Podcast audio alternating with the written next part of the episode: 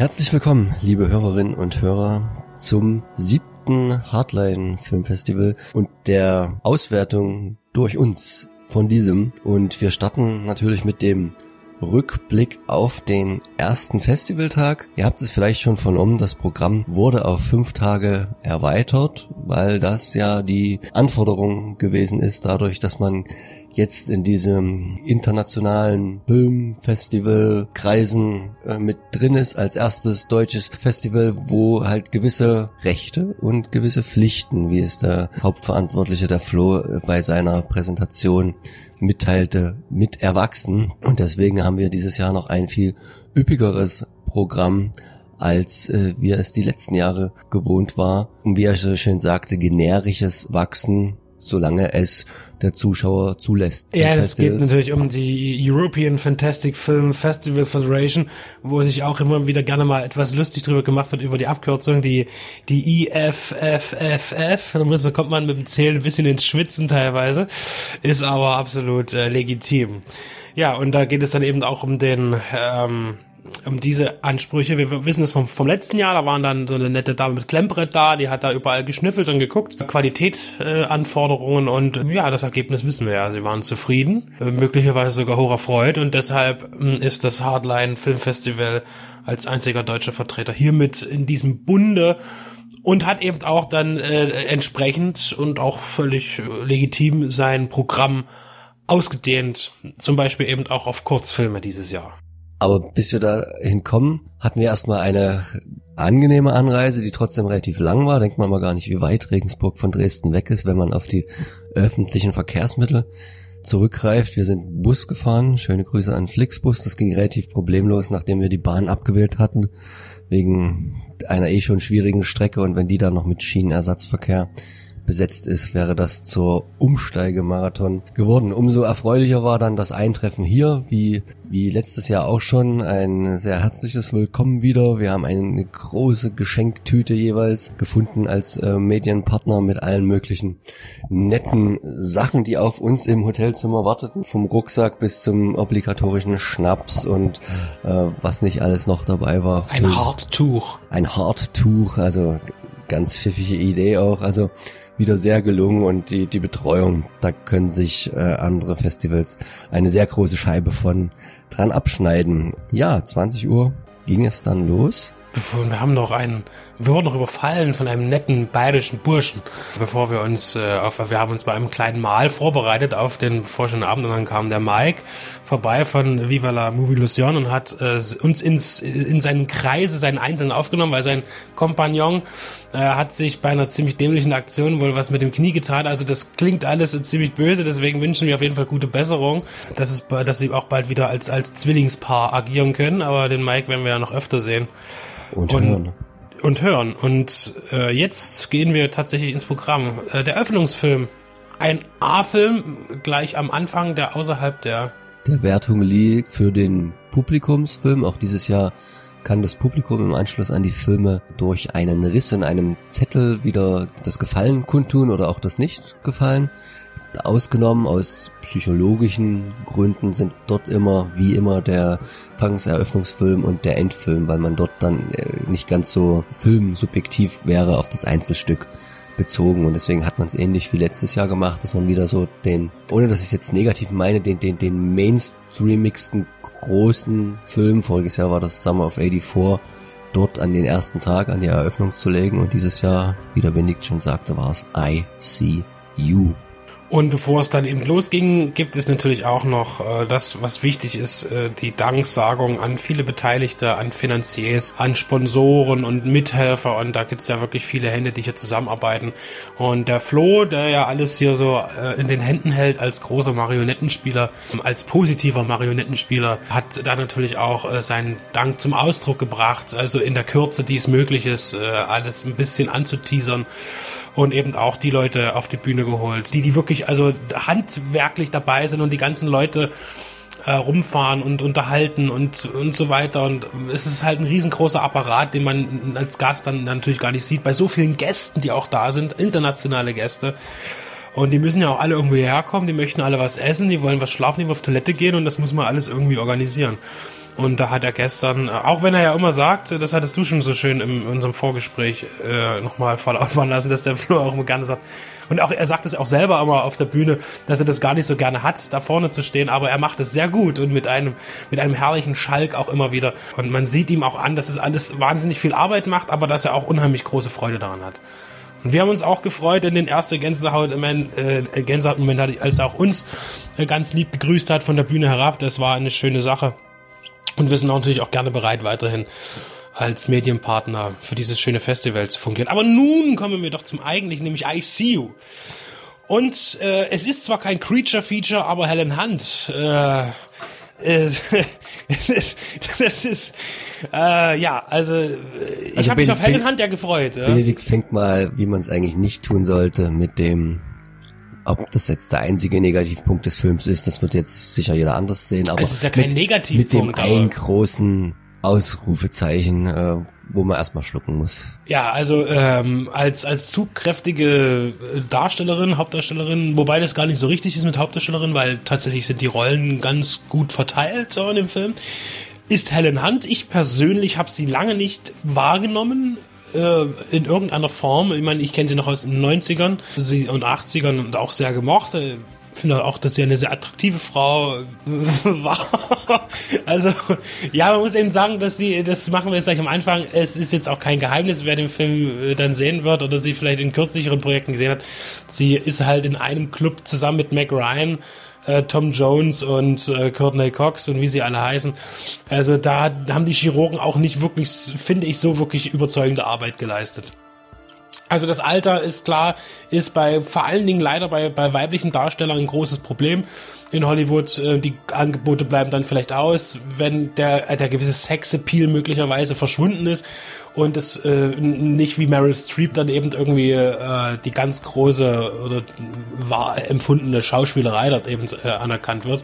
Und dann ist es eben, für, ich will gar nicht sagen, dass es aus diesen Gründen passiert, dass Frauen so etwas tun in Hollywood, aber auch Männer, das darf man ja auch nicht, und alles, was dazwischen lebt. Äh, aber es ist schade. Sie hätte auch in Würde altern ist immer so ein dummes Wort. Ich bin selber noch zu jung. Ich kann gar nicht sagen, wie ich mich in 30 Jahren fühle oder in 20. Aber es ist schade. Helen Hunt hat sich da, glaube ich, nicht so sehr gut getan. Shiro. Aber das ist jetzt auch nicht das Thema. Jedenfalls ist es immer wieder mal gruselig, sie wirklich in dem Film zu sehen, wenn das Licht halt entsprechend fällt. Ich habe mich da, ich habe wirklich mich gegruselt vor dieser Frau, obwohl sie eigentlich eine eine, eine gute Person ist äh, in, in dem Film. Aber eigentlich ist es gut, dass wir viel über sie reden, weil das ein Film ist, wo man jemanden, der den noch nicht gesehen hat, viel nehmen kann, wenn man mehr als eine halbe Stunde in den Film reingeht. Deswegen müssen wir jetzt auch aufpassen. Wir sind ja solche, die auch gern spoilern. Das wäre aber jetzt äh, da, weil er wirklich noch zu neu und zu jung ist, sehr unangebracht. Deswegen wollen wir wirklich hier inhaltlich nur ganz grob zusammenreißen und uns dann eher auf die Formalitäten beschränken.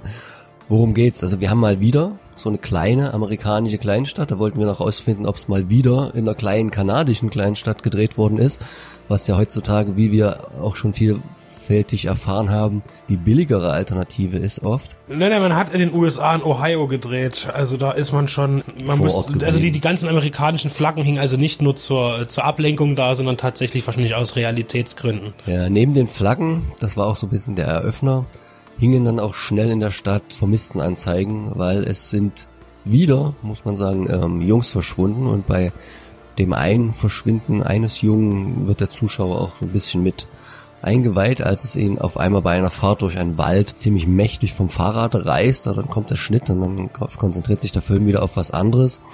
Das ist so ein bisschen die eine Linie, dass dort die Polizei wahrscheinlich, wie es dann rauskommt, einen alten Fall wieder aufrollen muss, wo schon mal Jungs im Alter von ungefähr zehn Jahren ähm, verschwunden sind, wieder auftauchten, verstört waren, umgebracht wurden, wie auch immer.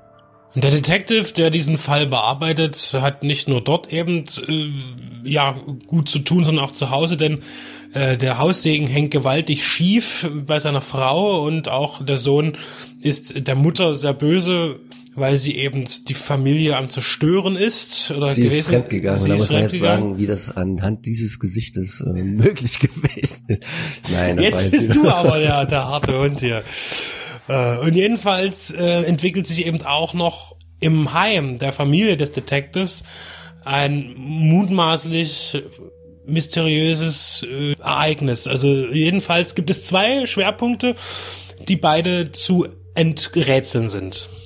Genau, und es geht so ein bisschen los, als wie so, das kann man glaube ich noch sagen, weil das sieht man auch in dem Trailer, der glaube ich noch gar nicht online ist, also der Film ist noch relativ neu. Also am Anfang läuft es so ein bisschen wie so Richtung Haunted House Geschichte, ne? da fehlt mal ein Bild, da ist auf einmal das, der Besteckkasten leer, ähm, da knarrt eine Tür oder so. Und viel mehr zum Inhalt wollen wir gar nicht sagen, weil der Film so viel können wir verraten, inhaltlich eigentlich schon, also mich zumindest ganz gut bei der Stange gehalten hat und auch überzeugen konnte. Unabhängig davon, da wird jetzt jeder sicher eine andere Meinung haben, was denke ich mal unumstritten ist, ist die gute visuelle Arbeit des Films, wo der Regisseur mit seinem Kameramann Regisseur ist Adam Randall, der hat noch nicht so viel gemacht. Er hatte einen Action-Thriller vor einigen Jahren inszeniert. Äh, also nichts, was jetzt so großen Anklang hatte, ist aber auch jetzt als Debütant nicht so schlimm. Und ähm, auf jeden Fall hat er auch als Regisseur, als junger Regisseur noch in, in dem Job äh, gute Arbeit geleistet, generell, also vor allen Dingen aber auch vom Look her, das heißt gerade die Beleuchter und Kamera haben hier wirklich tolle Sachen gemacht zum Beispiel. gleich am Anfang, weil ich bin ja, ich mag das ja so, dieses, dieses Setting mit dieser Kleinstadt, es ist schön saftig grün, es ist halt diese, diese typische, äh, es gibt viel Wald und diese Stadt, die Straßen sind schon ein bisschen geflickt und so und es ist halt, es hat so richtig diesen Charme einfach, den man eben so hat. Das äh, gefällt mir immer gut und hier fliegt die Kamera gleich ordentlich los. Äh, der, der Kameramann ist äh, Philipp Blaubach. Ich spreche ihn jetzt mal so aus, vielleicht heißt er auch Blaubach, äh, keine Ahnung. Und er hat auf jeden Fall viel Erfahrung, denn er hat äh, zumindest nicht als direkt als Kameramann, aber als anderweitiges Filmmitglied in der technischen Crew auch bei äh, beim letzten Jason Bourne mitgewirkt oder in anderen Großproduktionen, wo natürlich auch hier ganz klar ein, ein richtiger A-Film-Look entstanden ist. Also das haben sie gut gemacht, viele Kamerafahrten, äh, viel auch Drohne, also viel aus der Luft und das auch ziemlich spektakulär, also spektakulär und spektakulär, weil wenn es dann zu spektakulär ist, ist eine natürliche Kamera auch, äh, die dann eben so über den Fluss und in die Stadt reinfliegt und das finde ich ist also technisch. Da sind auch Kamerafahrten dabei gewesen, wo ich jetzt mal sagen würde, dass du die als so kleiner Film vor der zur Verfügung stehenden Drohnentechnologie, also der breiten zur Verfügung stehenden Drohnentechnologie, so hättest nur schwer bis gar nicht umsetzen können, weil da hättest du schon fast wieder irgendwie eigentlich einen Hubschrauber gebraucht, um da sehr tief zu fliegen oder übelst riesige Kräne, um die Verrenkungen zu machen. Also da hat man schon gemerkt, dass er alles, alles ausschöpft, was ihm so zur Verfügung stand. Und was ich halt sehr positiv fand, im Gegensatz zu vielen anderen Filmen von heute, dein beschriebener A-Look, dass er halt wirklich wie ein Film aussah und wie nicht so wie, wie so eine glatte, äh, digitale Produktion, wie wir sie jetzt sehr oft sehen, sei es nun Tatort vor allen Dingen im Fernsehen, aber auch leider, leider. Ja, wir haben jetzt den Trailer von Gemini Man gesehen mit dem doppelten, oh. doppelten äh, Will Smith. Also also es ist äh, I See You äh, der auch vorwärts schon auf dem äh, Fantasy Filmfest lief, denn als Deutschland Premiere ist auch der 13. September angelegt in Deutschland. Das ist aber auch in Ordnung, denn das Fantasy Filmfest äh, ist ja auch eine Riesennummer, aber das Hardline ist eine, eine insofern geilere Nummer, denn hier gibt es auch wahnsinnig viele Premieren zu sehen. Äh, Deutschland-Premieren, Europa-Premieren und sogar eine Weltpremiere gibt es auf diesem Festival. Wird dann einer der Kurzfilme sein, was die Weltpremiere angeht. Wir hatten aber dann gestern, und da gehen wir jetzt einfach ganz galant weiter, schon die Möglichkeit, einen zweiten Film zu sichten und das war dann tatsächlich. Aber ich wollte eigentlich noch, ich habe mich schon wieder selber überschlagen. Ich wollte nämlich noch ein abschließendes Wort zu ICU sagen und zwar, dass das ist in der Tat einfach ein ein ein Mix aus Thriller und Horror ist, wo man und Krimi, also man hat zu rätseln. Es gibt verschiedene Elemente. Der der Score wurde gestern auch gelobt und zerrissen, auch interessant. So ein bisschen mit Wahlgesängen habe ich am Anfang gedacht. Das ist, also der der der Score ist schon ziemlich eindrücklich, mal wieder was anderes, also nicht immer nur das das gleiche und generell eben ein, ein gut gemachter kleiner Horror-Thriller, den man absolut sehen kann. Und äh, ich habe gesehen, er ist bei Cape Light Pictures in Deutschland wohl schon unter Vertrag. Das heißt, da wird auch dementsprechend dann eine Auswertung kommen. Eine ordentliche nehmen wir auch mal an. Gut, der nächste Film, jetzt greife ich das von vorn wieder auf, wird bei da könnte man ja auch schon ein bisschen äh, Schlüsse draus ziehen, hast du vorhin schon recherchiert bei Tiberius erscheinen. Ähm, das ist ja auch aus unserer Erfahrung, wir machen ja viele Filme von Tiberius, das sind oft kleinere, nicht immer die, die ganz große Qualität und Der Flo hat es bei der Ankündigung gesagt, die Zuschauer wären beim Festival, ohne dass ich das jetzt auf Arctic ähm, direkt beziehen will, nicht 32 Filme sehen, die sie lieben, sondern da werden viele sein, die sehr kontrovers ähm, betrachtet werden. Und das dürfte auch auf dem von Tom Bocci, dem Regisseur von Arctic, getreten zutreffen. Ich denke, da waren die Meinungen jetzt schon weiter auseinandergehend, weil der halt nicht mehr ganz so mainstreamig war wie der Eröffnungsfilm, sondern schon eher was für die fortgeschrittenere Uhrzeit. Der Look war auch ein Bruch gleich. Genau, der Look war auch ein Bruch, aber das war auch alles gewollt, wie auch dann der anwesende Regisseur. Es war die Europapremiere, das war glaube ich also das exklusivste von den Langfilmen, was wir hier haben auf dem Festival. Und das an dem Mittwoch muss man mal auch dazu sagen, immer noch recht gut besucht. Auch der ähm, Eröffnungsfilm war so gut wie ausverkauft, würde ich jetzt mal sagen, oder so gut wie ausbesetzt. Ne, ist ja dann auch viel, äh, dass die Sponsoren logischerweise da waren. Aber es hatte auch für einen Mittwochabend ein, ein gutes, einen guten Eindruck hinterlassen. Also besonders für halb elf, eben ja, so einen elf. sehr Special Interest Fast Movie schon eher zu sehen. Um elf, ein bisschen Verzug ja. gab es dann auch, ne, aber das, das, das, das ist so. Und ähm, war sehr gut besucht. Das genau. Interesse genau. ist groß, definitiv. Das Interesse ist groß, nicht nur bei den Gästen, was ja das Wichtigste ist, sondern also bei den Gästen vor, äh, also im Kinosessel, sondern auch bei den Gästen, die die Filme auch beigesteuert haben. Also das sind ja mehr als sechs Regisseure von den Langfilmen da, plus zusätzlich auch, glaube ich, noch ein bisschen Producer und so und von Kurzfilmen auch. Also auch in der Hinsicht ein so gut wie nie besuchtes Hardline-Festival. Und wie gesagt, der Tom Bocci, Regisseur von Arctic, war auch da und konnte danach auch noch ein bisschen sich erklären und auf die Fragen des Veranstalters und des Publikums eingehen, weil sein Film jetzt was ganz anderes war. Also es war, wenn man beide gesehen hat, ein, ein richtiger Bruch, ähm, rein inhaltlich, rein visuell und auch von der, von der Aussage her und auch von der, von der Zielgruppe her, weil hier hatten wir, naja, also angelegt einen, einen klassischen Grindhouse-Film von, sowohl von der Thematik her als auch von den Bildern.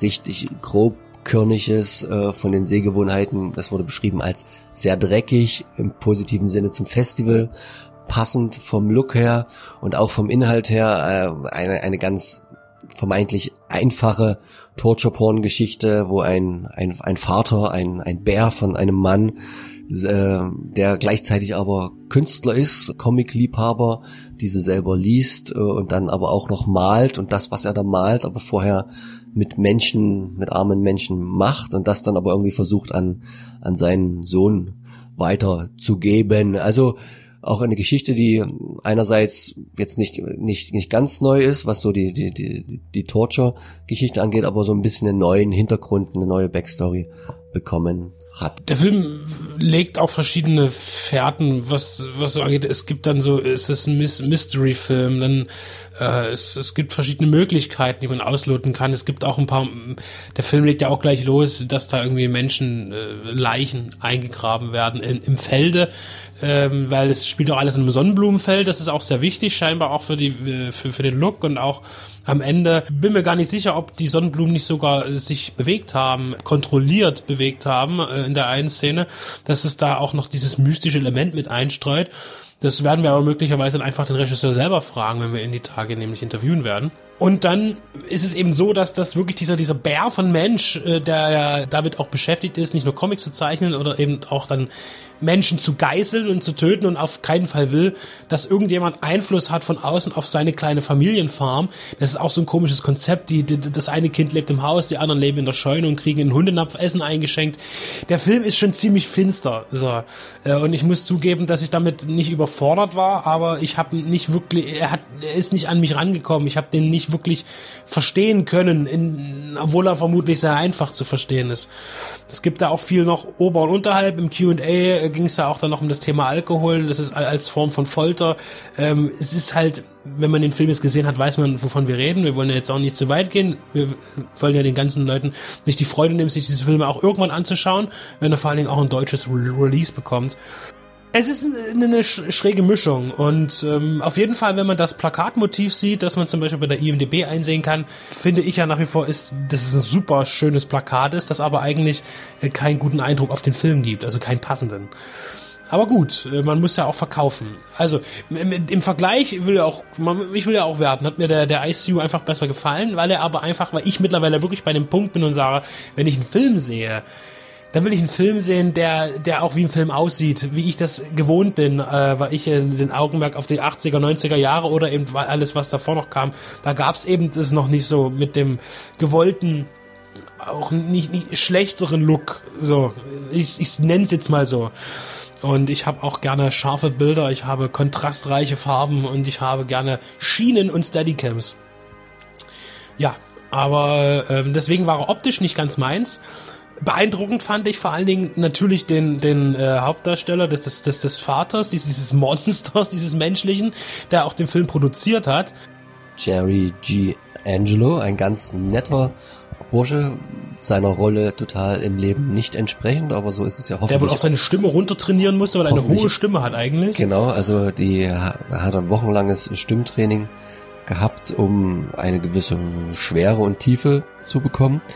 Also ganz interessante Einblicke, die wir dann dem Tom Bocci, dem Regisseur, auch nochmal exklusiv für euch dann nochmal im Interview sicher auskitzeln werden. Und auch ein toller Jungdarsteller, der, der den Jungen spielt, der den, den, den Hauptsohn oder Sohn überhaupt, ähm, der mich ein bisschen an Anakin Skywalker erinnert hat. Boy, Boy Adam. Boy Adam, also so heißt der Charakter, nicht der Darsteller. Ja, auf jeden Fall ein Film, der sein Publikum finden wird, definitiv. Auf jeden Fall auch, was ich äh, den Regisseur fragen werde, manchmal sieht es ja dann für den Zuschauer wesentlich schwieriger aus, als es beim Dreh war. Also da kann man ja mit vielen Tricks machen, wie man dann mit so, keine Ahnung, zwölfjährigen Kindern so eine Art von Stoff, wo die, wo die, die Darsteller ja in der Szene an sich schon direkt zum Teil mehr als direkt beteiligt sind, wie man das dann dreht, ohne dass man den Kindern äh, einen äh, zu großen, sagen wir mal, äh, Schock äh, fürs Leben gleich mitgibt, was in Zukunft noch an äh, traumatische Gewalt, zumindest filmischer Natur, auf sie zukommen könnte, wenn man sie in so ein Projekt steckt. Das ist dann, finde ich, immer interessant zu erfahren, wie man das dann macht und das abfedert, außer dass man die Mutter auch engagiert, damit es am Set ein etwas leichteres ähm, Leben ist im Bezug auf den Dreh mit diesen Jugenddarstellern. Nach dem anfolgenden Q&A, was dann auch noch eine Weile ging und auch sehr aufschlussreich war,